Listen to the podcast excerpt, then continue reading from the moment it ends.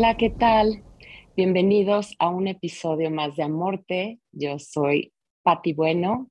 Aquí en este podcast hablamos de temas relacionados a educación de muerte, prevención, pérdidas y herramientas útiles para cómo enfrentarnos a situaciones y momentos difíciles de crisis en nuestra vida. Y el día de hoy tenemos la fortuna de tener con nosotros al doctor Luis Sierra Suárez. Vamos a hablar del trauma en las cirugías desde la somática. El doctor Luis Serra es cirujano ortopedista y traumatólogo con especialidad en artroscopía, lesiones del deporte y cirugía de las articulaciones. Antes de dedicarse a la medicina, fue deportista de alto rendimiento. Eh, practicabas kayak, ¿cierto, Luis? Y, fuiste, estaba viendo que estuviste en, en las preolimpiadas. Em, también sé que eres un apasionado de medicina integral y hay unas disciplinas eh, que, que, he leído que estás apasionado de ellas, como las cinco leyes biológicas del doctor Hammer y pues nos conocimos hace poco en una formación que comenzamos los dos de tres años para terapia somática. Y, este, y bueno, pues me, parece fascinante y muy emocionante haber visto a dos médicos en nuestra generación por, por lo importante que es, sobre todo en ese ámbito, este, aplicar la somática. Hace como dos meses me hicieron un, estudio, una colonoscopía de, chequeo. Y hablé con, la doctora que afortunadamente estaba muy abierta y muy dispuesta a escucharme y les pedía que mientras estuviera en la sedación del, del, este, del procedimiento, que por favor tuvieran muchísimo cuidado de lo que hablaban, de lo que decían este, frente, frente a mí, aunque yo estuviera dormida, que pues mi cuerpo estaba muy presente en lo que estaba sucediendo. Y hace 15, hace 16 años, en una colonoscopía de, de prueba de mi mamá, le descubrieron un cáncer muy avanzado. Y entonces siento que se quedó mucho trauma en el cuerpo de mi mamá. Ella murió al año de, de todo este procedimiento, pero siento que es importantísimo que los doctores puedan tener como ese cuidado con nosotros para este para, para que no quede tanto trauma en el cuerpo de todos estos procedimientos médicos que de por sí ya este, son, son un trauma para nuestro cuerpo. entonces, para empezar, me encantaría, Luis, si nos pudieras compartir un poco sobre qué es la teoría polivagal y qué es la somática y cómo se aplica en el, en el ámbito médico. Seguro, bueno, pues muchas gracias y wow, es una gran introducción porque tocaste justamente un, área que los médicos no conocemos y es súper fuerte porque estamos nosotros que hacemos procedimientos quirúrgicos y sobre todo yo en ortopedia, que hacemos a veces cosas muy fuertes, ¿no? Para tú poner una prótesis de rodilla, por ejemplo, tienes que cortar hasta el hueso y tienes que poner cemento y golpear la rodilla. No es como una colonoscopía y simplemente nos enfocamos a la parte física. Y esta es como la primera cosa que quiero decir y es, no todo lo que sucede en medicina es tangible, físico, de primer orden, real, ¿no? Eh, tras bambalinas, yo, yo lo veo a, a, veces así como si fuera una obra de teatro y lo que está sucediendo es lo que está en el escenario, pero tras bambalinas están los tramoyeros, que son los que mueven los escenarios, los que cambian las cosas del lugar, los que realmente mueven la obra, que están vestidos de negro ahí detrás. Esos son los que realmente están tomando muchas de las decisiones, a pesar de que la obra de teatro sucede adelante, atrás está nuestro inconsciente. Y el inconsciente crea el 95% de nuestras decisiones biológicas. Entonces, tal cual lo dijiste, el trauma, cuando tú haces una cirugía, no nada más un hay un trauma físico, no nada más hago una herida o unas heridas o introduzco algún instrumento al cuerpo, sino hay un trauma psíquico, y hay un trauma eh, físico, pero en otro orden, porque es un trauma que se queda el cuerpo. El cuerpo está siendo invadido y a pesar de que yo pudiera estar bajo una anestesia general, en la que estoy desconectado, por decirlo así, mi cuerpo sigue sintiendo. Y eso es lo que los médicos no lo sabemos. Entonces, detrás de toda cirugía, de todo procedimiento invasivo en el cuerpo, eh, eh, que se genera un trauma en de otra índole que se, que se queda ahí. Y son situaciones que crean efectos debilitantes. De hecho, es la definición del trauma. Son efectos que suceden en el cuerpo después de vivir experiencias que se han percibido como amenazadoras en la vida. Y aquí, obviamente, pues depende de, primero, de la magnitud de la lesión. No es lo mismo que yo te vaya a someter a una cirugía de corazón abierto, en la que te voy a tener que cortar el esternón, ¿no? A que te voy a quitar un lunar. Obviamente, depende de qué está sucediendo en el cuerpo.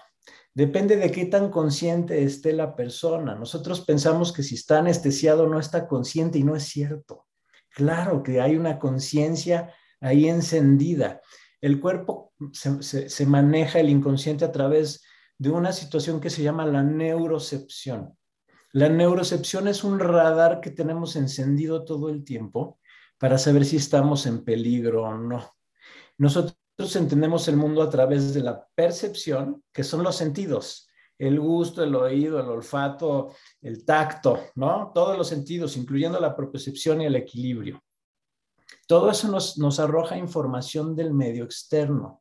Y yo podría a través de una anestesia, digamos que no estar recibiendo o no estar integrando más bien la información que nos traen los sentidos. ¿no? Pero además tenemos una cosa que se llama interocepción, que es una sensación de cómo está mi cuerpo adentro, y otra cosa que se llama la neurocepción, que es una percepción inconsciente, que nos está diciendo, ¿estás en peligro o estás a salvo? Y de ahí se desprende una gran cosa que es motivo de estudio y es motivo de conciencia para toda la comunidad médica, que es ¿Qué está pasando con el cuerpo cuando mi cuerpo se percibe en amenaza? A pesar de que yo estoy dormido, mi cuerpo está sintiendo el dolor. Está percibiendo que alguien lo está invadiendo, lo está cortando, está introduciendo algo a su cuerpo y está produciendo dolor. Y eso se lo queda el cuerpo. Eso lo guarda el cuerpo como una memoria traumática. Pero además, el trauma genera una especie de desconexión de nuestro cuerpo.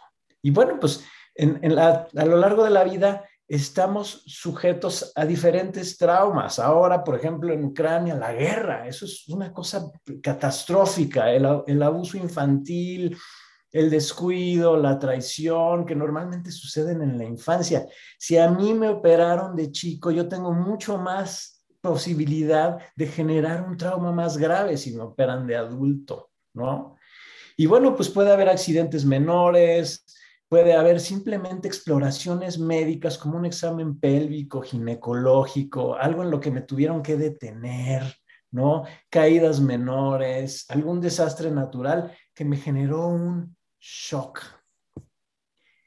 Y de aquí parte todo este tema de la, de la teoría polivagal, eh, de las cinco leyes biológicas, del el, estudio del trauma de Peter Levine, que es, ¿qué pasa cuando sucede una situación en mi vida que es aguda, o sea, eh, muy fuerte, que es que me agarra a contrapié o desprevenido, algo que yo no me esperaba, y que lo vivo en relativa soledad. Y soledad no significa eh, que no tengo a alguien junto. A veces tengo a alguien junto, pero sigo estando solo, porque esa persona no tiene la capacidad de contenerme. Y esto lo vivimos, vaya, si vivimos lo suficiente, todos vamos a sufrir estas cosas, porque así es la vida. Pero cuando yo estoy sujeto a un shock, yo ahí, entran una serie de cosas, que es primero mi percepción y mi neurocepción y de decirme, estás en peligro. Se detonan una serie de cosas a través de los sentidos, se activa el sistema límbico, va a la amígdala, que es nuestra alarma de peligro, y va al tálamo, que, que está conectado con nuestra corteza y nuestra racionalidad. La amígdala reacciona mucho más rápido. Entonces, lo que dice es, estás en peligro y tienes que reaccionar y se desencadena todo lo que se llama la respuesta biológica al trauma. Se me dilata la pupila, se me sube la presión, se me acelera el corazón, inhibo al intestino, eh, eh, hormonas tiroideas, cortisol, adrenalina, sangre a mis músculos, glucosa en sangre, todo esto se detona cuando yo vivo un shock. De ahí intervienen mi, eh, lo que yo le digo, mi personalidad o mi programación, que eso es algo que tú traes grabado desde niño y es algo que te hace reaccionar o no reaccionar. Mis recursos, que son, yo los, yo los divido en varios, pero los más importantes son mi inteligencia intuitiva, mi, gut feeling, ¿no? Mi inteligencia emocional y mi inteligencia racional. Y mis recursos. Mis recursos son internos y externos. Yo puedo eh, inhibir este, esta situación de shock esta situación de estrés a través de un recurso que para mí es respirar, por ejemplo, o meditar, o escuchar música, o que es todo, es, todo, todo, es adentro, ¿no? O hacer una, alguna visualización. O sea, todos tenemos, a veces sin saberlo, recursos internos para calmarnos, que es entrar en relajación. Y ahorita voy a hablar esto de la tensión y la relajación. Eh, y hay recursos externos. Mi grupo, mi manada, mi mamá, mi papá, mi novia, mi esposa, mis hijos, el abrazo, el apapacho, mi grupo de meditación, el salir a la naturaleza, en fin. Yo puedo tener estas herramientas para, a pesar de que tuve un shock, poder encontrar los elementos para regularme, ¿no? Por ejemplo, perdón que te interrumpa, este, para ti eh, el pintar, este, tu kayak, tu ejercicio, aparte de tu meditación, son grandes recursos para poder avisarle a tu cuerpo que estás seguro, que estás bien cuando, cuando este, de, pronto te sientes amenazado, se activa algo adentro de ti, donde, donde tu cuerpo no sabe diferenciar si está en una situación de peligro o está seguro. Ajá. Sí, y todos tenemos nuestros recursos. Los míos son la meditación, la música, tocar instrumentos, escuchar música, relajarme, visualizar. Eh, hacer catarsis conscientes, ¿no? Eso lo, lo, veo como recursos internos y como recursos externos para mí es el agua, la naturaleza, el contacto físico, el abrazo, el apapacho, a mí me regula muchísimo. Eh, y bueno, pues ahí lo tengo como, como herramientas que a mí me sirven para eh, relajarme, ¿no? Porque, porque todos, Luis, o sea, me, gustaría hacer una pausa aquí para que nuestro público entienda que, que nuestro cerebro no sabe distinguir espacio y tiempo.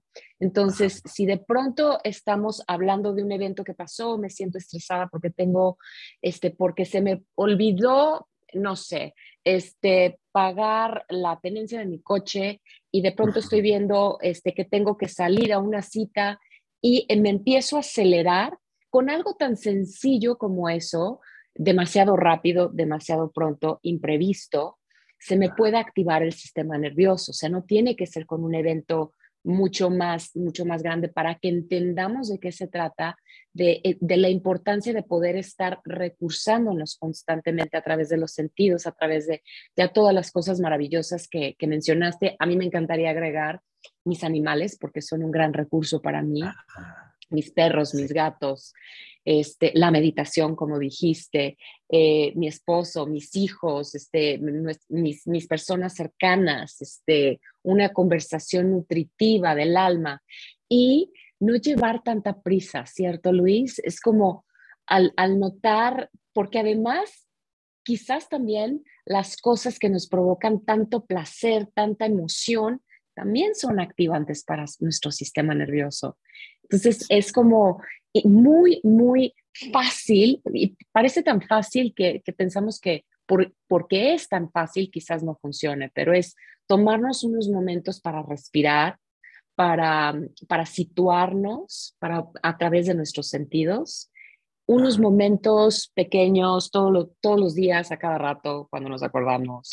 Suspirar a mí se me hace un gran recurso. Es como si, si, estás en un peligro real, pues no puedes suspirar, ¿no? Entonces, simple y sencillamente inhalar por, por la nariz y exhalar con un suspiro. Ah, le recuerda a mi sistema nervioso que estoy segura que no estoy en peligro. Ok, perdón, perdón por interrumpirte. No, pero no, está buenísimo, porque estás diciendo recursos. Y yo siempre he dicho, todo mundo desde niños deberíamos saber cuáles son nuestros recursos. Para mí también suspirar es súper poderoso. Lo hago a veces entre consulta y consulta tres veces. Respiro rap, este, hondo y profundo y rápido y, soplas, ¿no? Claro. Y eso activa el sistema nervioso parasimpático, al vago ventral y el, todo el sistema de conexión social y eso te regula. O sea, ese es el, el freno, el freno vagal. El simpático es el que me tensa, me, me alerta, el que me trae en alarma. Y tocaste una cosa muy poderosa, que es eh, este tema de, que yo le digo primer y, primer y segundo orden, y esto lo, lo, describió un cuate, un psicólogo que se llama Paul Vaslavic, que es, por ejemplo, yo voy caminando en el campo y me encuentro así, así de reojo, veo una cosa negra o una cosa negra así alargada en el piso. Entonces, de primera intención, yo puedo activar mi amígdala y decir, es una serpiente. Y si yo de niño tuve un evento con una serpiente que me mordió o que me asustó o lo que sea, aunque lo que está ahí en el piso es un palo, es una serpiente, entonces yo ya eché a andar toda esta cascada de respuesta psicológica a un trauma que tiene una memoria y que yo hice la asociación y que me lleva a activar todos mis sistemas de alarma. Si entra de repente mi tal a través del tálamo, entra mi hipocampo que está conectado con mi corteza y conecta con la racionalidad y me hace volver a ver y analizar y de repente decir, no, no es una serpiente, es un palo ¿no? Entonces yo puedo tener los mecanismos a través de mi conciencia más elevada de inhibir al tronco, de inhibir a toda esta respuesta primitiva de alerta y de alarma y decir, no, no es una serpiente, es un palo. El gran problema es que cuando yo he sido traumatizado, cuando yo ya aprendí que a mí me mordió una serpiente de niño, que yo me asusté con una serpiente o que vi a alguien ponerse grave porque lo mordió una serpiente, lo que sea, ¿puedo, puedo yo estar viendo el palo y saber que es un palo y aún así detonar la señal de alarma e hipersensibilizar a mi amígdala. O sea, ¿puedo yo tener demasiado sensible esta respuesta de alerta aunque la realidad sea diferente. O sea, la mayor parte del tiempo activamos nuestros miedos, nuestros conflictos más profundos y nuestras alarmas biológicas en base a situaciones imaginadas que no son reales que, tienen otra historia en ese momento, pero que nuestro cuerpo lo está asociando a algo que vivimos. Así es, funcionan las alergias, por ejemplo.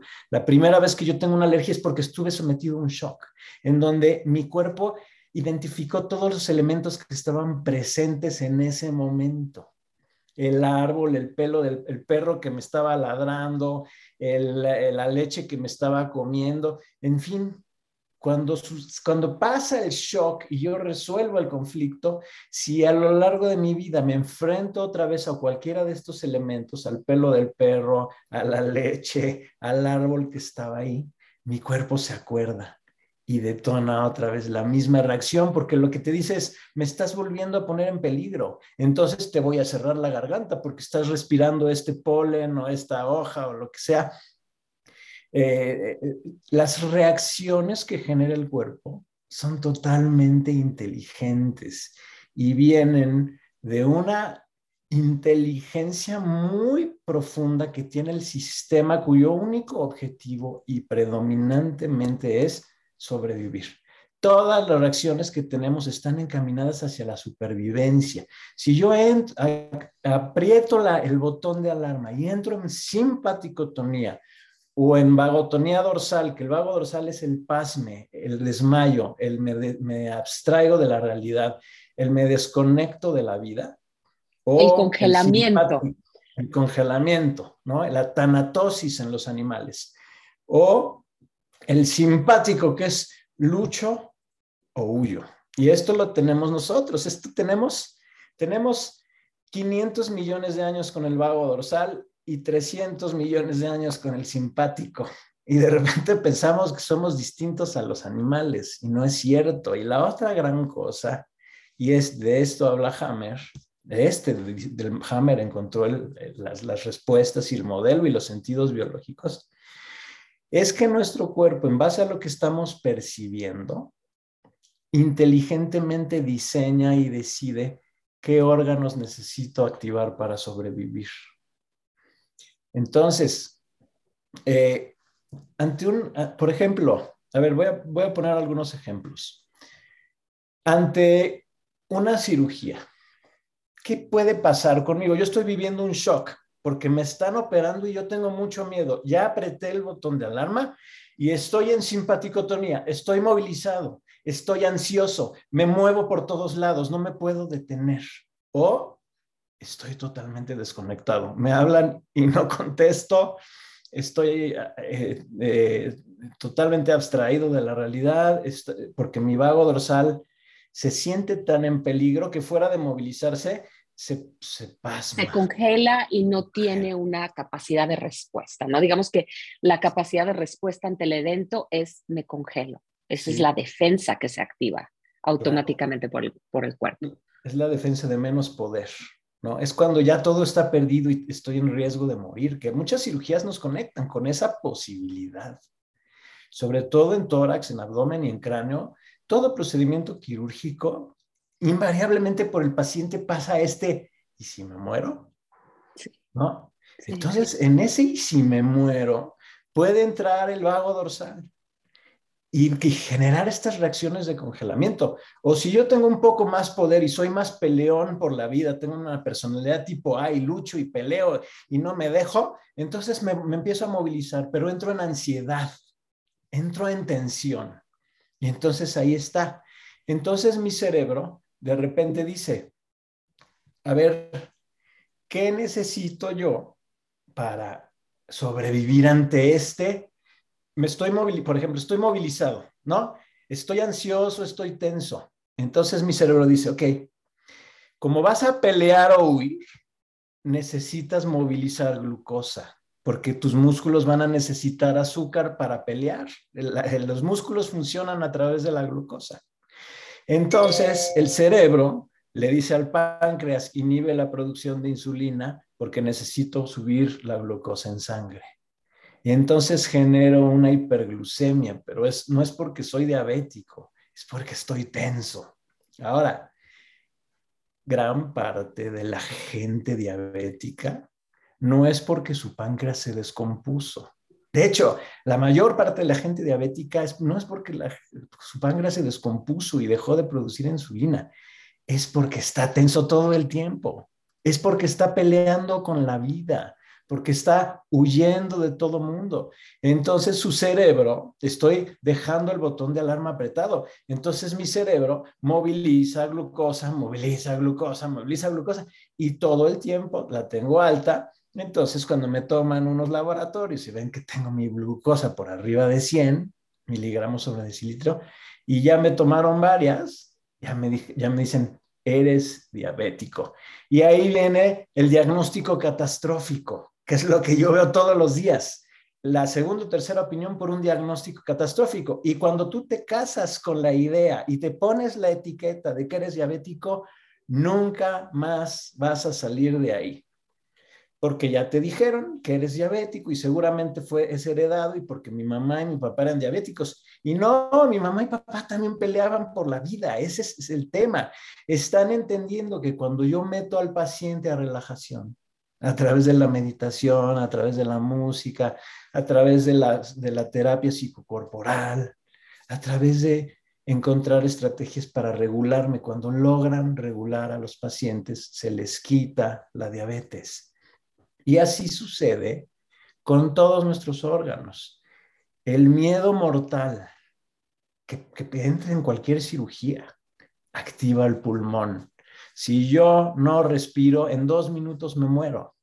Entonces, cuando yo tengo miedo a morir, mi cerebro le dice al pulmón, es, es, un ejemplo eh, un poquito para que se entienda bien lo que está sucediendo. Es un poco burdo, pero mi cerebro activa las células caliciformes, que son las que producen el moco, y a los alveolos pulmonares para aumentar su capacidad, para respirar mejor. Porque yo necesito más oxígeno para sobrevivir. Si yo tengo miedo mortal, yo activo esto. Por eso es que en la pandemia, una parte del problema es el miedo a morir, porque el, miedo a morir activa el pulmón. Y tú si dejas la alarma apretada, puedes empezar a crear procesos de inflamación pulmonares, solamente por el miedo. Yo vi gente que se fue en tres días cuando se, conoció infectada en tres días y que entró en una gran ansiedad. Además de que vi gente que se hasta se infartó cuando les dijeron tienes cobicho. Exacto, escuchar la palabra. Entonces, todo lo que se activa, ¿no? Con ciertas palabras, como por ejemplo el cáncer.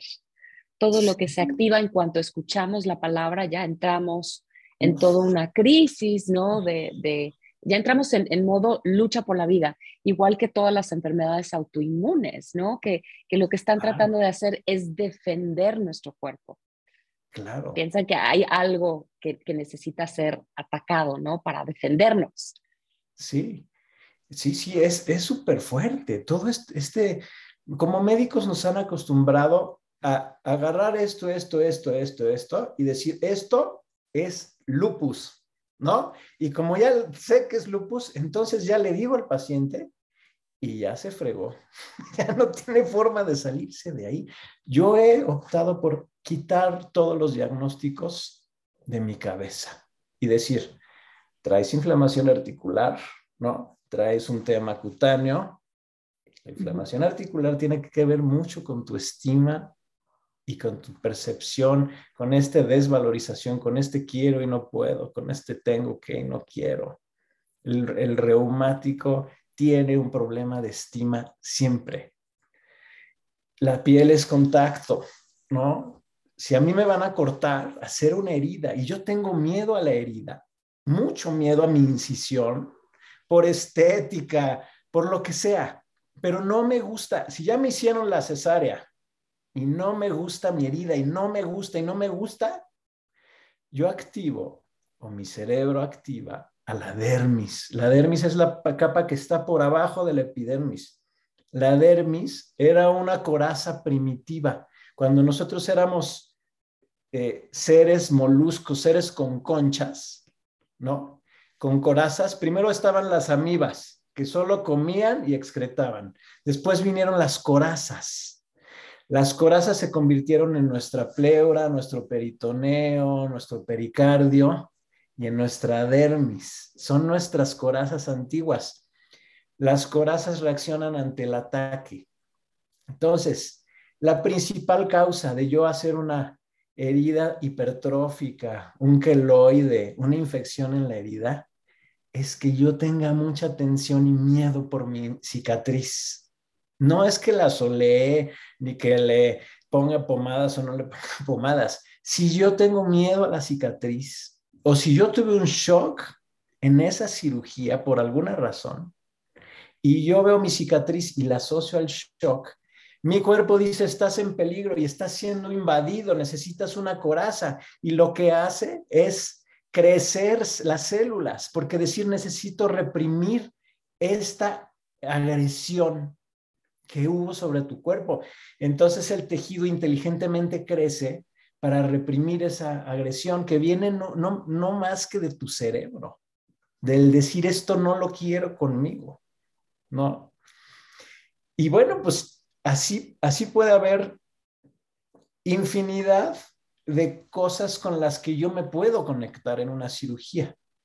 Si yo, por ejemplo, voy a entrar a una cirugía ortopédica, que es lo que yo hago, y a mí me da miedo la discapacidad, el no voy a poder caminar, el no voy a eh, poder movilizarme, y yo me empiezo a conectar con esto, entonces yo puedo crear procesos inflamatorios más graves desde mi inconsciente en esa articulación que fue operada. Yo lo he visto millones de veces.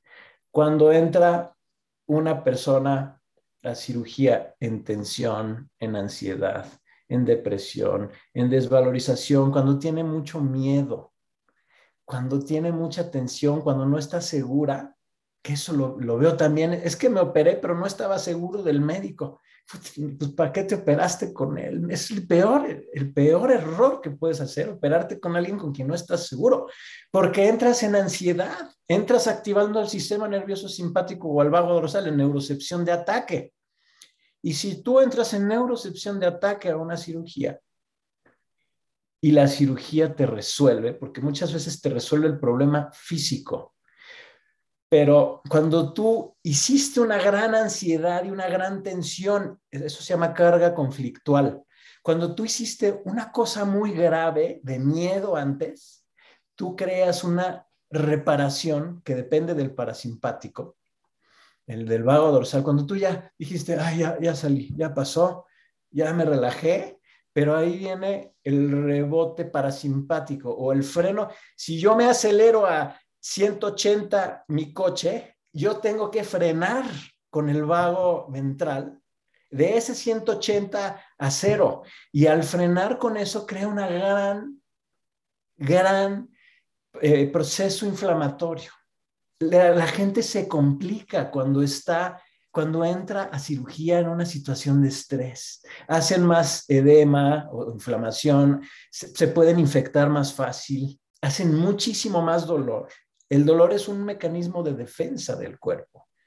Si yo me siento invadido, yo disparo procesos dolorosos mucho más graves. El dolor tiene mucho que ver con cómo me estoy conectando conmigo mismo y con la vida. Es una experiencia mental, está aquí arriba. El, dolor periférico, el dolor del cuerpo, es una cosa que no es dolor. Se llama nocicepción. Después sube por los nervios y llega al cerebro. Mi cerebro lo integra como dolor. ¿Cómo, cómo se llama? Nocicepción. Nocicepción. Ese es un término nuevo para mí. Es la percepción del dolor en la periferia del cuerpo. Ajá. Yo, yo, tengo por ahí en YouTube, si quieren ver mi canal de YouTube, échenle un ojito, porque ahí tengo unos videos sobre el dolor. Claro. Y tengo uno que se llama La analogía de la guitarra, el cable y el amplificador. En la guitarra es la periferia, ¿no? Imagínense una guitarra eléctrica la guitarra que está tocando el dolor, ¿sí? Es la nocicepción o es el dolor inflamatorio, es el dolor periférico, ¿no? Es el dolor de me pegué y, estoy, estoy inflamado, pero eso, eso no es dolor todavía. El cuerpo lo siente, claro, y guarda el trauma por el evento, ¿eh? Pero eso sube por un cable, como el cable de la guitarra que está conectado al amplificador. Y eso, ese dolor se llama neuropático. Y el dolor neuropático está ligado a nuestras fascias y a nuestro periósteo, que son muchísimas terminaciones nerviosas, son la piel del hueso y la piel del músculo. Esos dan dolor neuropático, que es diferente, es como toque eléctrico, es más eléctrico, el otro es más quemante. Y es, la neurocepción es quemada, es inflamatorio. El otro es eléctrico, es me da toque, es a lo largo del trayecto de los nervios, es en guante o en calcetín.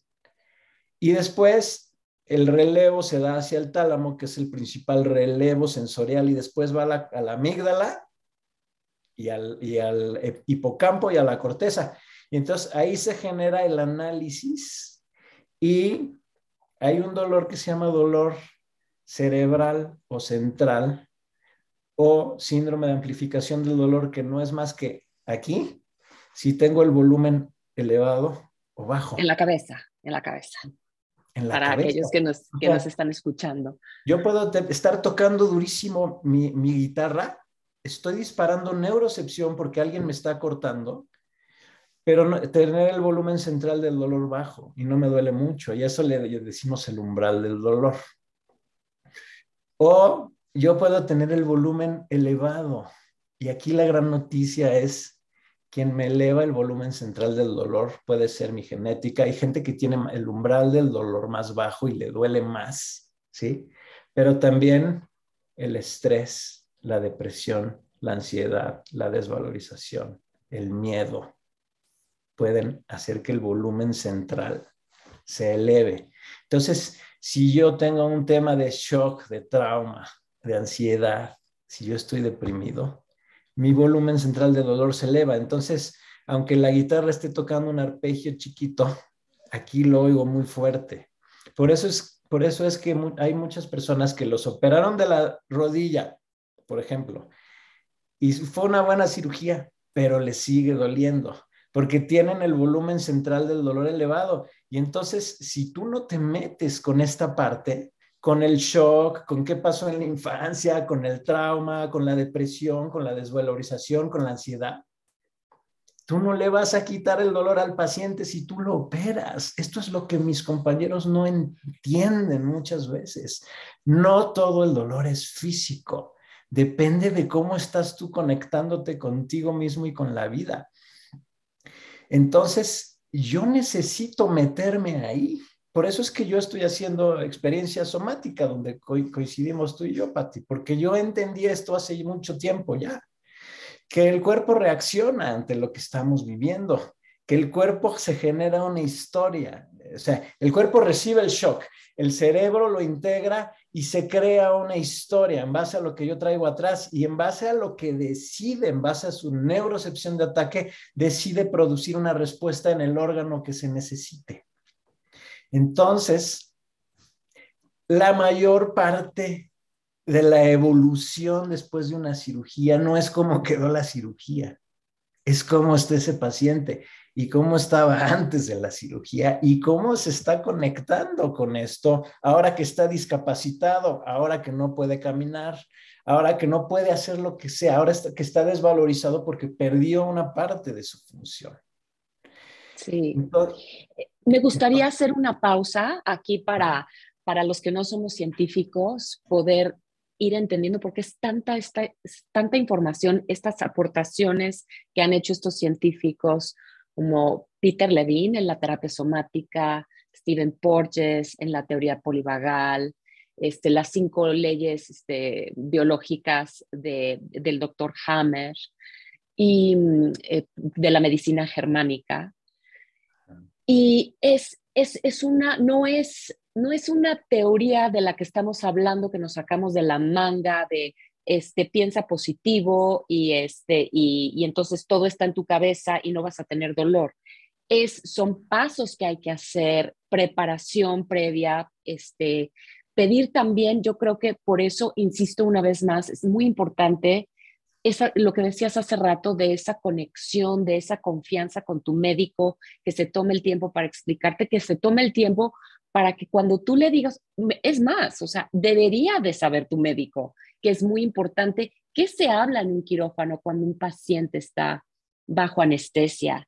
Este, ¿qué, qué, em, ¿Cómo hace ese ambiente cálido para que, aunque estemos inconscientes, porque estamos bajo una sedación o una este, anestesia general, que nuestro cuerpo sienta desde la temperatura, los olores, los sonidos que está escuchando, el tacto, lo más amable posible, porque ya además tiene como esa conexión con el doctor. Entonces, muchas veces en vez de que todo el equipo que está dentro trabajando, dentro de esa cirugía, esté platicando, digamos, de este, una comida que fueron o algo que está pasando en su vida o un partido que vieron o un viaje que van a hacer, es entender que es importantísimo seguir conectado con el paciente, estar hablándole al paciente, explicándole lo que está, lo que está sucediendo, ¿no? Las cosas que van a venir.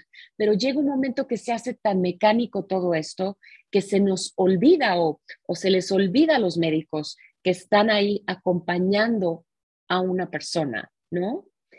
y, y, y, y, es, eh, no me gusta criticar a los médicos porque, pues bueno, el, trabajo que hacen y la dedicación que tienen es, es bellísima, es simple y sencillamente porque ha faltado con toda esta información en su formación, porque ya de por sí tienen que estudiar tantas cosas. Pero esto debería de ser básico, one-on-one, este, propedéutico. ¿Estás de acuerdo, Luis? Es básico, es básico. Yo estoy convencido de que los médicos tendríamos que convertirnos de alguna manera en psicólogos, porque la mitad del éxito eh, de los procesos médicos, pues tienen que ver con cómo somos cuerpo, somos mente, somos psique, ¿no? Somos espíritu. Y el espíritu podrá sonar muy elevado y hasta volado, pero somos un campo electromagnético. Y eso está demostradísimo. No son cosas no son cosas... Tenemos un cuerpo este, sutil, tenemos un cuerpo sutil que también tiene efectos secundarios cuando está, está, siendo tratado en nuestro cuerpo físico. Sí. todo esto no nos lo estamos sacando de la manga. Como tú primero dijiste, sí, esto está demostrado científicamente y cada vez más hay estudios que demuestran estas cosas de las que estamos hablando. La teoría de Hammer está, y no es teoría, son leyes biológicas porque se cumplen siempre.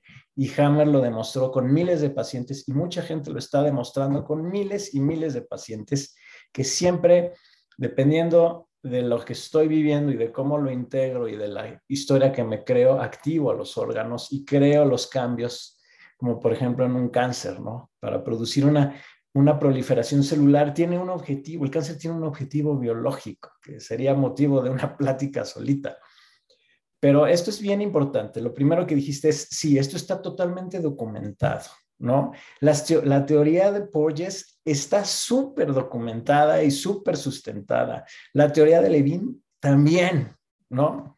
O sea, esto es tan sólido y contundente que no hay forma de que no empiece a salir a la luz y algunos de nosotros estamos empujando a que esto suceda. Y lo otro que, que dices es totalmente cierto. Mira, te voy a decir que cómo he cambiado yo mi andar con el paciente para que esto de entrar a una cirugía, estar sometido a un procedimiento quirúrgico sea más llevadero. Lo primero es desde que entra el paciente al consultorio. A mí no me gusta dar consultas en línea, por ejemplo porque yo capto la energía del paciente. Yo sé desde que entra por el, con, el consultorio, yo sé si está sufriendo. es algo que se nota. Sé si trae su energía baja. Sé, a veces hasta, sé qué le está pasando, ¿no? porque además le hago una historia clínica y le, le, le hago algunas preguntas de, de salud general. Infecciones recurrentes de vías urinarias. Ya sé que trae un tema de amenaza territorial. Tuve un infarto. Ya sé que pasó lo mismo. O ya sé que se sentía sobrecargado, sobrepasado y, abrumado por mantener a la manada, ¿no? Tengo temas de colitis. Ya sé que hay una situación en su vida que no puede digerir y que no puede expresar. En fin, desde que leo la, la historia clínica ya sé que trae. Y de ahí ya sé que se ha detonado, ¿no? Ahora, muchas veces vienen sí con una lesión. Sí se rompieron un menisco, sí se rompieron el mango rotador, sí se rompieron el ligamento cruzado anterior. Ahí sí entra mucho el primer orden. Hubo un accidente real, ¿no? Muchas no son reales. Muchas pacientes que entran y tienen artritis, lupus, fibromialgia, el tema detrás, el fondo más profundo es emotivo, ¿no? No es que mi cuerpo me autoatacó porque se descompuso. El reumatismo está siendo fuertemente cuestionado porque los reumatólogos solo ven el proceso inflamatorio, pero no ven lo que pasó con el paciente ni se ponen a platicar con él. Entonces, lo primero es trato de conectar con el paciente, de tocarlo, de abrazarlo, si se puede quitarle el cubrebocas y que realmente tenga ya una conexión directa, lo hago. Lo siguiente que hago es apelar a nuestros sistemas de conexión social, que son la voz tranquila, que son el oído, pongo música relajante, porque la música es uno de los tratamientos más poderosos para activar al vago ventral. Sobre todo la voz prosódica femenina, que es la voz de mamá, me tranquiliza. Las voces graves son los depredadores. Entonces pongo música prosódica tranquila, aguda, para que el paciente entre en un ambiente de relajación. Lo siguiente es, si trae un diagnóstico catastrófico de otro doctor o un, o un pronóstico también catastrófico, o sea, el diagnóstico es, tienes lupus y ya de ahí, y, y además les dicen, y nunca te vas a curar, pero no te vas a morir de eso, pero nunca te vas a curar, o sea, vas a necesitar que te trate toda la vida. Entonces, yo trato en la mano lo posible de quitarle de la cabeza esa etiqueta lo siguiente es, a veces les dicen, tienes tres meses de vida. Tienes, vas, te va a pasar esto y esto y esto y esto. No podemos adivinar el futuro. Y en el mismo cáncer hay miles y miles de historias documentadas de remisiones espontáneas, de gente que les dijeron que estaba desahuciada y que se sanaron el cáncer porque, porque sanaron sus emociones y como el cáncer está ligado a lo que yo estoy sintiendo y a los órganos que estoy activando, pues el cáncer se quita porque no es un error. Entonces, los diagnósticos y los pronósticos catastróficos, lo último que puedes hacer con un paciente es quitarle la esperanza, porque el cuerpo se autorregula y se autosana. Nosotros somos un acompañante en su sanación. No somos, lo siguiente es yo me he quitado el ego de encima y yo no digo yo te voy a curar. No, yo te voy a acompañar porque tú te vas a curar solito. Yo te puedo ayudar tal vez con esta cirugía porque esto se te rompió, pero es la, parte más chiquita. El cómo te conectas tú con esto es lo que más eh, eh, puede ayudar. Lo siguiente es no reprimir sus emociones. El médico tiende a decir, no, no, no pasa nada, no llores, no te asustes.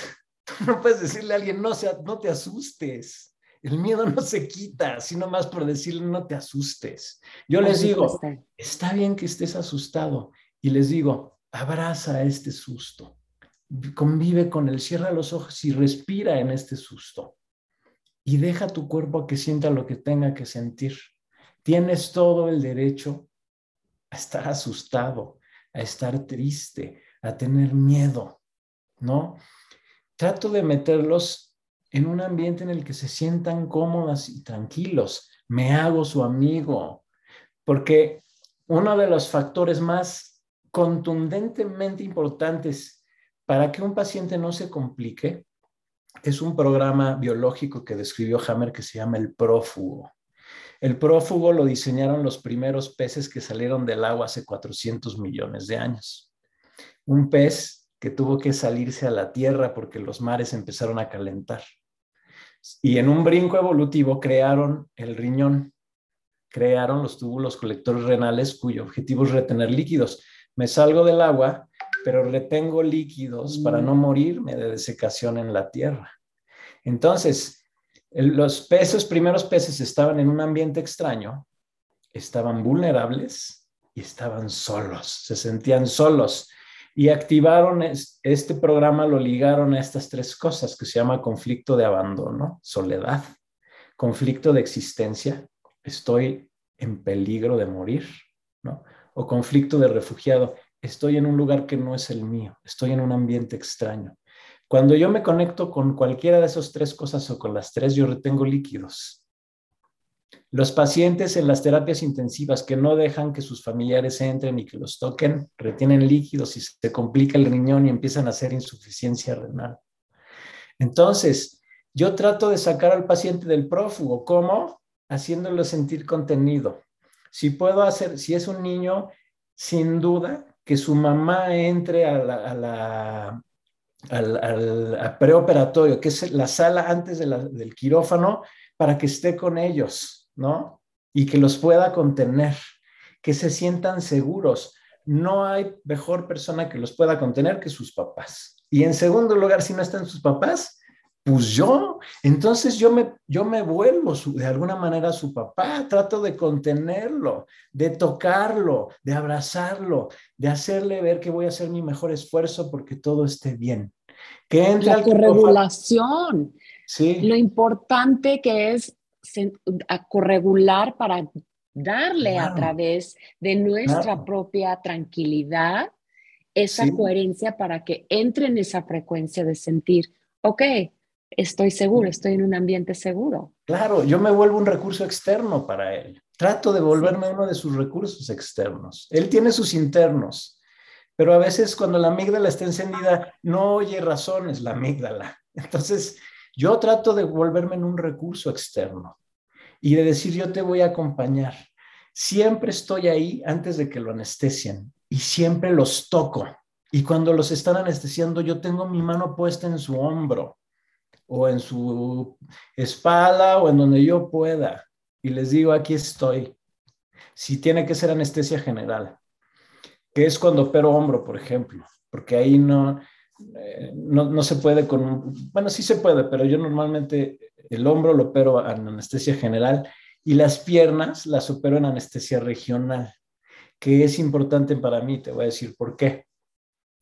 Cuando es anestesia regional y están dormidas solo las piernas, yo les digo, si quieres puedes ver tu cirugía.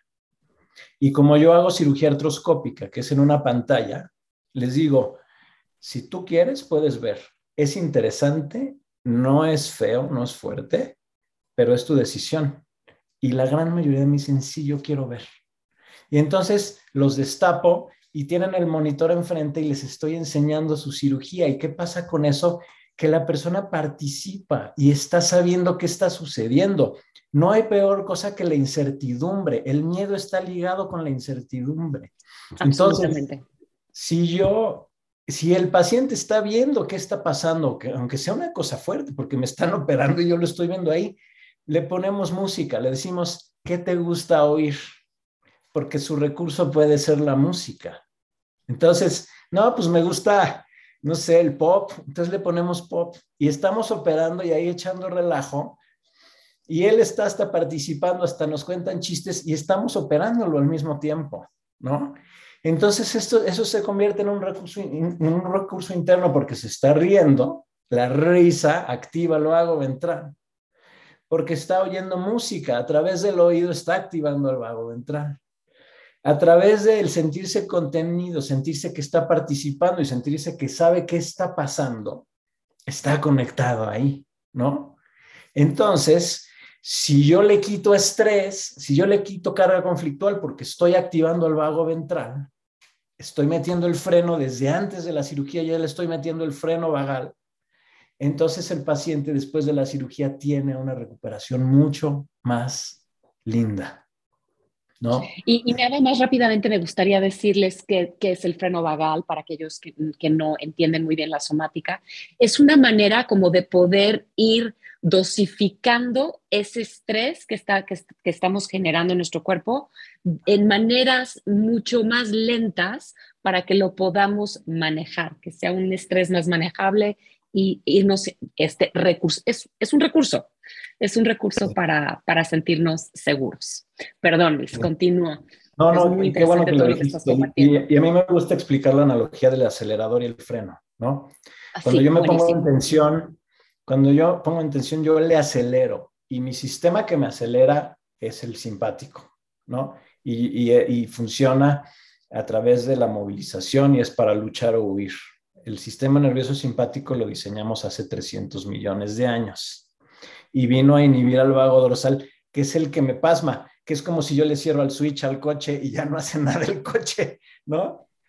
No está apagado, pero está con el switch apagado y ya no, no funciona nada. Entonces, el simpático me acelera y el freno vagal, tal como lo dijiste, Pati, es... Eh, uy. ¿Qué pasó? Es, no, es que pasó algo con mi compu. Es me, me, detengo, me freno y eso es el vago ventral que lo diseñamos hace 80 millones de años, que es el que me tranquiliza, me calma, me baja la presión, me baja la frecuencia cardíaca, me, me, me eh, eh, ¿cómo se llama? Me contrae la pupila, inhibe la producción de cortisol, de adrenalina, de tiroxina, que es la hormona tiroidea. O sea, el vago ventral me, calma, me tranquiliza, me mete en un estado meditativo, en un estado de seguridad. así funcionamos, ¿sí? Sí, y, me encantaría agregar algo, perdón otra vez que te interrumpe, de ah, lo que nos decía Maggie Klein mucho en, en este, nuestro primer módulo de entrenamiento de, de somática, hablar de hay que tener, ella decía, Big Mama Happy. We have to have Big Mama Happy, que es nuestro cerebro reptiliano. Y este, desafortunadamente, en, en esta parte del, del, sistema nervioso, nuestro neocórtex lo ha hecho más complicado. Entonces tenemos que irnos realmente al, al, cerebro reptiliano como para poder equilibrar y buscar todas estas herramientas como el freno vagal, este, es, eh, recursarnos a través de nuestros sentidos internos externos para poder ir trabajando y, y tener y decirle a nuestro, a nuestro cerebro reptiliano, reptiliano, estás seguro. Sí, Exacto. Es, como decía ella misma, ¿no? Es tener tranquilo al gecko o al cocodrilo. O sea, porque él es el que toma las decisiones, ¿no? Entonces, eh, estas cosas funcionan. Cuando mi paciente está anestesiado completamente, yo sé que le está doliendo. Entonces, por ejemplo, si le voy a hacer una herida, le pongo anestesia local para que no le duela mucho y no genere un trauma, porque el trauma es físico, el trauma es en el cuerpo y el cuerpo es el que se lo guarda y no tiene nada que ver el, el, la parte de acá arriba, ¿no? Entonces, a ver si te entendí. Si alguien está bajo anestesia general y estás haciendo en, en un área muy específica una incisión o algo que sabes que es muy doloroso, aparte pones anestesia local. Sí, les pongo anestesia local ahí, porque al cuerpo sí le duele, la, la, perdón, la nocicepción está ahí, ¿sí? O sea, el cuerpo está recibiendo el corte. Si tú vas caminando por la calle y te clavan un cuchillo, además entra tu miedo, tus miedos, toda tu cabeza y decir, ya ven, te un cuchillo. Y el cuerpo sufre. A pesar de que mi, mi cerebro esté desconectado por la anestesia general, la nocicepción sucede porque no desconectamos los sistemas periféricos de, percepción. Entonces, si yo le pongo anestesia local y hago que ese corte sea menos duro para el, el, cuerpo, el cuerpo yo minimizo el trauma en ese sitio, ¿no? ¡Wow! Eso, es, eso es nuevo para mí también. o infiltramos los nervios. Por ejemplo, aquí en el hombro infiltro el nervio supraescapular que me va a dar, me va a hacer que esto no tenga eh, eh, nocicepción periférica, no le va a doler tanto, ¿no? Entonces, sí hacemos esfuerzos porque a pesar de que está dormido y yo, yo creo que no estoy sintiendo, claro que no, sí está sintiendo, simplemente no lo está integrando y no está generando la respuesta porque está en anestesia. Si no lo estoy registrando, pero no significa que mi cuerpo no lo esté registrando. Simple y sencillamente a, nivel consciente yo no lo estoy registrando. Y después, yo, yo siempre pienso, ¿no? Es, eh, después de una anestesia que viene una... yo me siento muy triste después de una anestesia, me siento muy vulnerable, hasta me deprimo por, por, un, por un corto periodo. Y esto es, pues, obviamente antes de tener todas estas herramientas, pero a través de los años de ir entendiendo más la terapia somática y todo ese trauma que está dentro del cuerpo, porque lo escuchaba y lo escuchaba y lo escuchaba y creo que hasta, bueno, lo sigo integrando, ¿no? Sigo haciéndome consciente de, de todo lo que significa eso a nivel biológico. Y, y es, es, muy fuerte el trauma que está en el, en el cuerpo de todas esas cirugías que, que hemos vivido muy, muy, muy fuerte. Entonces, pues bueno, a mí me gustaría, ya, ya estamos, se está acabando nuestro tiempo, tú vas a empezar consulta ya, Luis. Te agradezco enormemente que te hayas tomado el tiempo para explicarnos, para compartir toda esta información tan valiosa. Entonces, me gustaría como que nos pudieras dejar muy puntual. Alguien se tiene que operar de algo. Este, es, es, es inevitable, lo tiene que hacer ¿qué le dirías? ¿Cómo se prepara unos días antes de la cirugía, ¿qué le tiene que compartir a su médico este, ciertas instrucciones para dentro de su cirugía y cuáles serían como las, las indicaciones más, más prácticas para el postoperatorio. Sí, ah, pues buenísimo. Mira, primero, lo primero que les digo es tú tienes que estar 100% seguro de que la cirugía es necesaria. Si tú no estás seguro, pide más opiniones.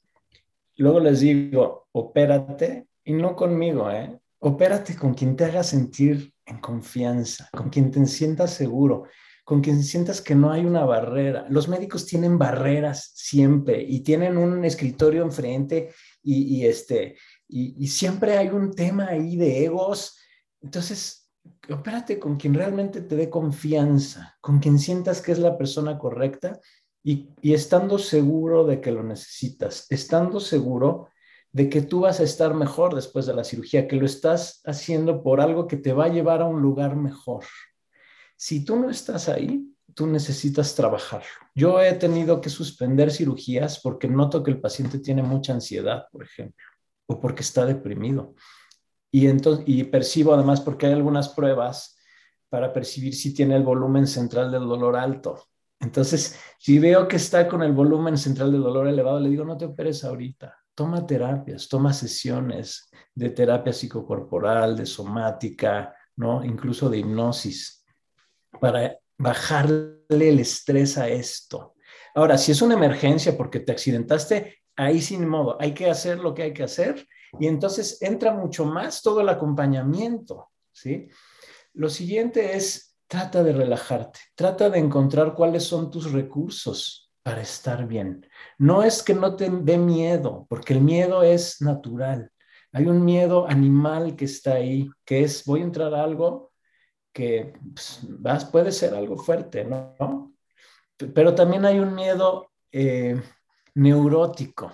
Los miedos neuróticos entra tras bambalinas también encima, ¿no? Entonces, es Trata de encontrar los mecanismos para relajarte. Es date chance de sentir lo que sea que está ahí. No reprimas ninguna sensación. Sácala. Y si tienes ganas de llorar porque te vas a tener que operar, chilla. Y si tienes ganas de enojarte, encabrónate y sácalo y haz lo que sea que sea necesario para tú entrar con más relajación a la cirugía.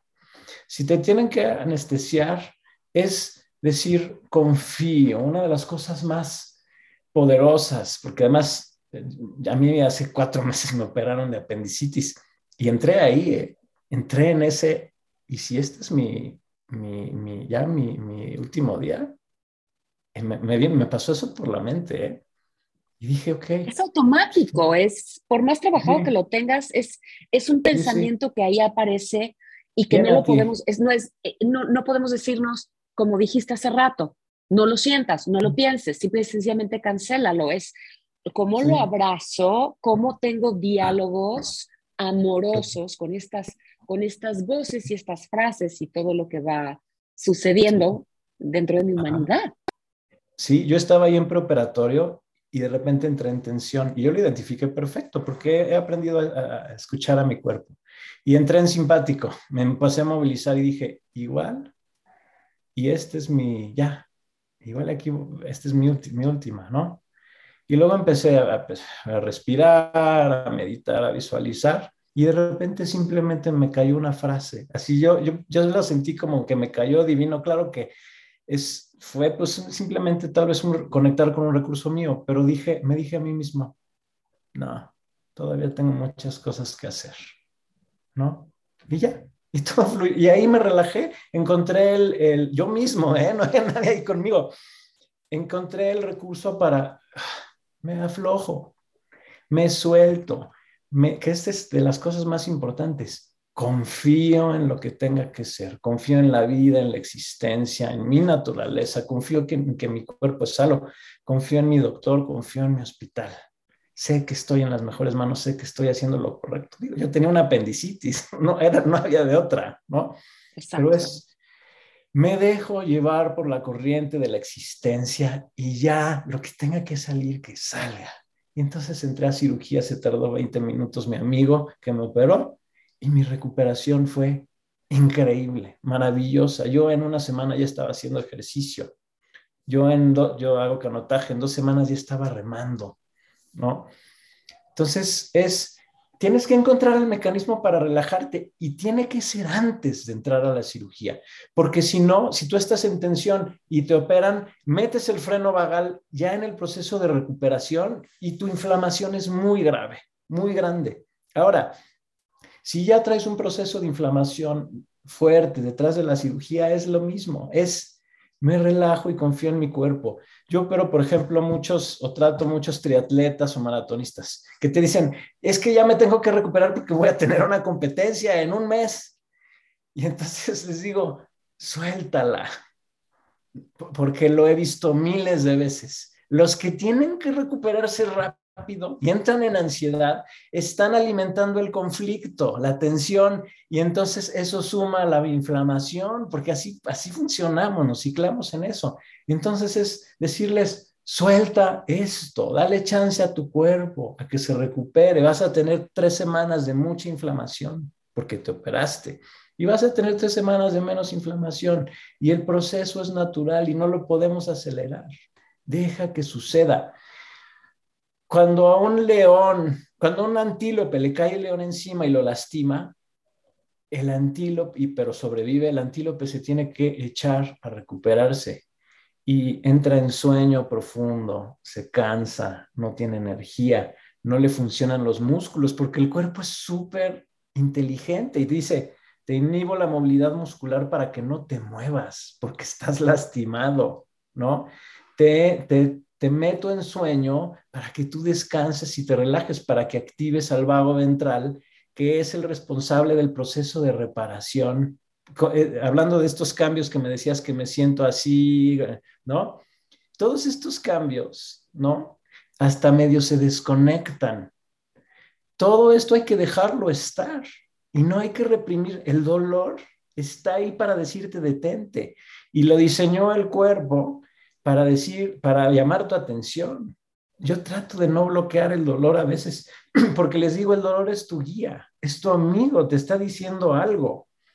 Entonces, si tú haces entender al paciente que el dolor, la inflamación, los piquetes, las punzadas, el sueño, eh, la depresión, la depresión te mete a ti mismo. Cuando tú estás en un proceso de reparación, necesitas introyectarte y meterte a ti, adentro de ti, y no estar pensando en afuera.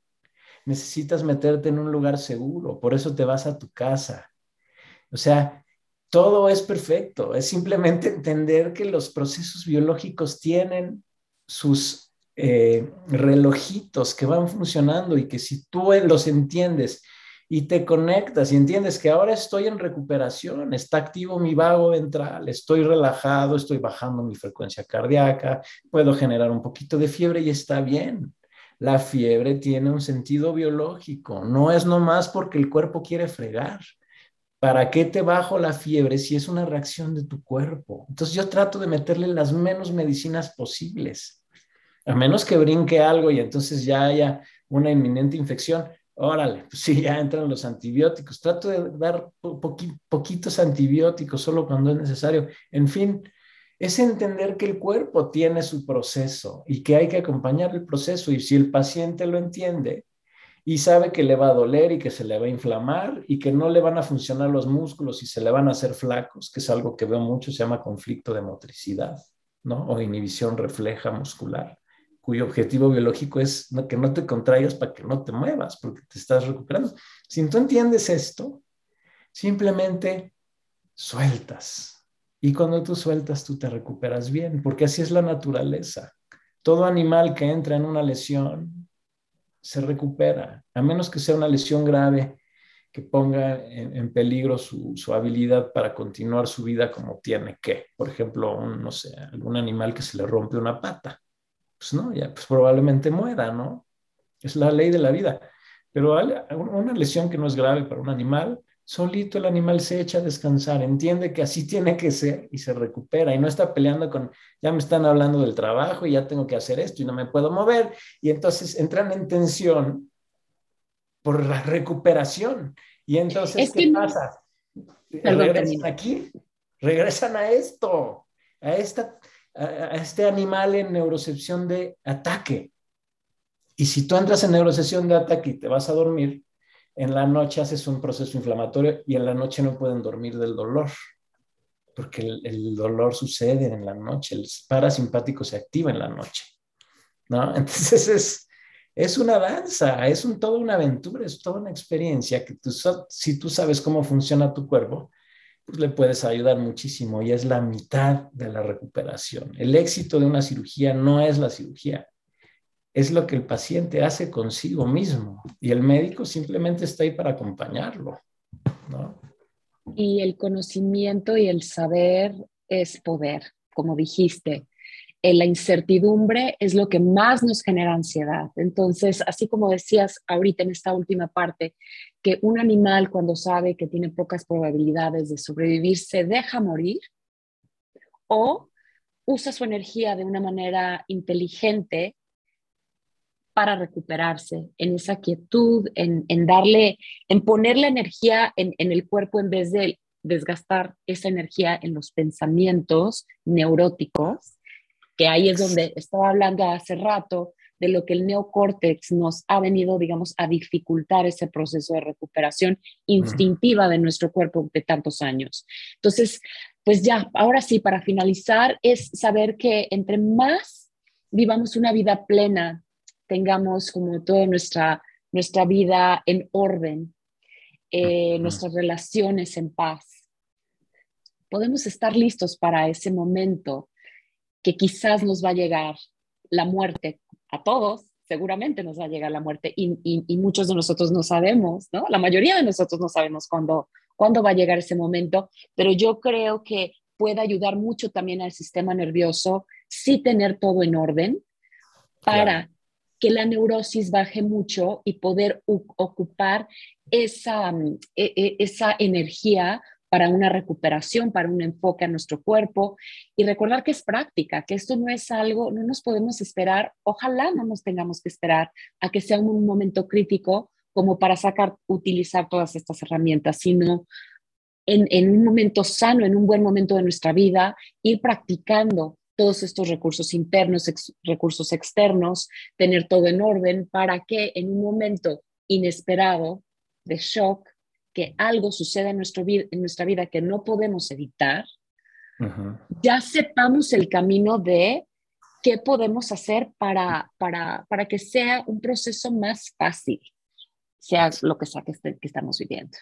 Sí, y vivir de manera natural, ¿no? Estamos, el problema de nuestro neocórtex es que nos ha separado de nuestra naturaleza.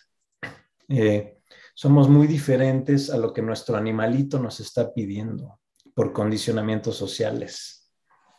Entonces, en, en, la manera en que tú puedas aproximarte a tu naturaleza, tú vas a ser mucho más feliz, porque la naturaleza lleva la mano, es la que decide tu vida.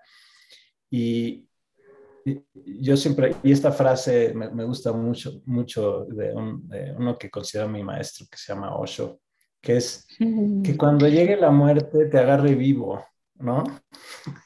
Y ese vivo, para mí, es lo más cerca posible de tu naturaleza. Eso para mí es estar vivo, es, es entender que puedes conectarte con esta parte animal y entenderla. Y creo que la, mente nos ha despegado de este animal interno, que a veces se puede decir el tu niño interno, ¿no? El niño interno es sano, el niño es nuestro animal más primitivo. Y es este estado meditativo que tiene la naturaleza, que tiene el niño chiquito que llegó cuando naciste, cuando tú te puedes conectar con él. Entiendes que la existencia es perfecta y que tienes un tiempo, que vienes a vivir una historia y que lo que sea que tenga que suceder está bien. Y cuando tú estás apegado a tu naturaleza, tú eres vivo. Y si te llega la muerte, no pasa nada, porque te agarró vivo y no tienes pendientes, ni conflictos, ni miedos, ni deudas. No. El miedo bien, está muy ligado al miedo a morir, porque no entendemos la muerte, y eso tú eres la experta. ¿no? Mm. Entonces, aquí se puede ligar esto mucho del miedo quirúrgico es miedo a la muerte. ¿no? Es, no he vivido lo suficiente, no he hecho lo que tenía que hacer, tengo broncas con este, con este, tengo deuda aquí, no hice esto y esto y esto. Entonces tengo miedo de, morir porque todavía no acabo. Pero si yo todos los días me, despierto, yo muchas veces lo digo, es, yo podría irme en cualquier momento y no pasaría nada, ¿no? Porque estoy apegado a mi naturaleza y entiendo que así es la vida y no tengo problema con lo que tenga que suceder.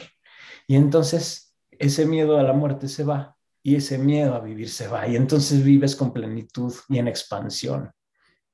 Pero hay, hay que hacer un trabajo interno aquí adentro para llegar ahí, ¿no? Y yo con eso ¿no? hay que tener, no hay que tener miedo a vivir. Esa es para mí la conclusión que toca al, a la cirugía, porque la cirugía te mete en el miedo mortal. Sí. ¿no? sí yo creo que acabas de decir una gran frase, un gran secreto para poder amigarnos con la muerte, es no tener miedo a vivir. Pues yo creo que ese es un, gran secreto. Luis, muchísimas gracias. Este, tenemos que tener más, más pláticas y pues este, estoy sumamente agradecida. Les deseo a todos los que nos están escuchando que tengan un gran día y les voy a dejar las redes de Luis para que puedan visitar su canal de YouTube, que me imagino que ahí vienen recursos maravillosos, educativos, donde pueden encontrar muchas respuestas a la mayoría de los temas que, que tengan que ver con prepararse, cómo manejar el dolor, y, este, y, ahí pueden recursarse. ¿No los puedes decir, Luis? Este, los, lo voy a escribir, pero de todas maneras, para los que, para los que nos escuchan. Muchas gracias. Bueno, lo primero es que estoy en el Hospital Médica Sur, soy ortopedista. Con mucho gusto, aquí estoy para lo que necesiten, temas ortopedia es lo que más hago, pero a veces oriento a la gente si traen un tumor, alguna cosa diferente desde la visión de las cinco leyes, pues puedo a veces abrirles puertas que los médicos no les abren, porque no hay médicos que tengan esta, esta intuición integrativa y esta visión distinta del proceso de salud y enfermedad. Cada vez más, Luis, cada vez más. Sí, sí, estamos empujando. Se está abriendo, se está eh, abriendo. bueno, hay, quienes estamos en medio, en creando este puente entre toda la medicina convencional que tiene sus ventajas y sus beneficios muy claros, ¿no? pero toda esta medicina que, yo digo complementaria, que es eh, toda esta parte maravillosa a la que yo he tenido contacto afortunadamente y bueno, pues estoy puesto ahí en medio y es un lugar difícil a veces y solo, pero creo que esto está empezando a explotar. Entonces, estoy en, doy consulta, estoy en el Hospital Médica Sur, tengo mis redes, estoy en Instagram, estoy en Facebook es Luis Sierra Suárez Nirvesh. Nirvesh es un nombre espiritual que tengo, con guiones bajos. No me acuerdo en Facebook o en Instagram, es con puntos o con guiones bajos. Con, con guiones bajos. No me acuerdo. Este, tengo un canal de YouTube. Si ponen Luis Sierra Suárez en YouTube, está en mi canal. Toca temas de ortopedia convencional, pero hace poquito creé unos videos que se llaman Amigo Dolor. Que, que me hicieron mucho sentido y que creo que le han hecho sentido a mucha gente si los pueden ver, sería maravilloso para mí, porque esto es un poco eh, a dónde va todo esto desde mi perspectiva, ¿no? Y ahí genero varias recomendaciones sobre cómo controlar sobre todo el dolor musculoesquelético, no controlar, sino vivir con, con él y entenderlo, ¿no? Y pues ya, eso es lo que tengo. Eso es lo que tengo. Gracias por la Nada más y nada menos, nada más eso es lo que tiene. Pues muchas gracias por toda tu generosidad y por compartir tanto con tanto amor y tu tiempo, tu calidad médica que se, que se ve en ese, en ese corazón de, del servicio. Muchísimas gracias, Luis. Gracias, Pati. Es una, una cosa increíble que me hayas hablado. Eh, fue maravilloso. Tienes muchísima luz. Felicidades por este camino que estás teniendo. Y bueno, pues gracias por dejarme compartir todo esto. Te quiero mucho. Muchas gracias, Luis. Pues, Igualmente. Gracias a todos los que estén ahí detrás y que vean que vayan a ver esto, ¿no?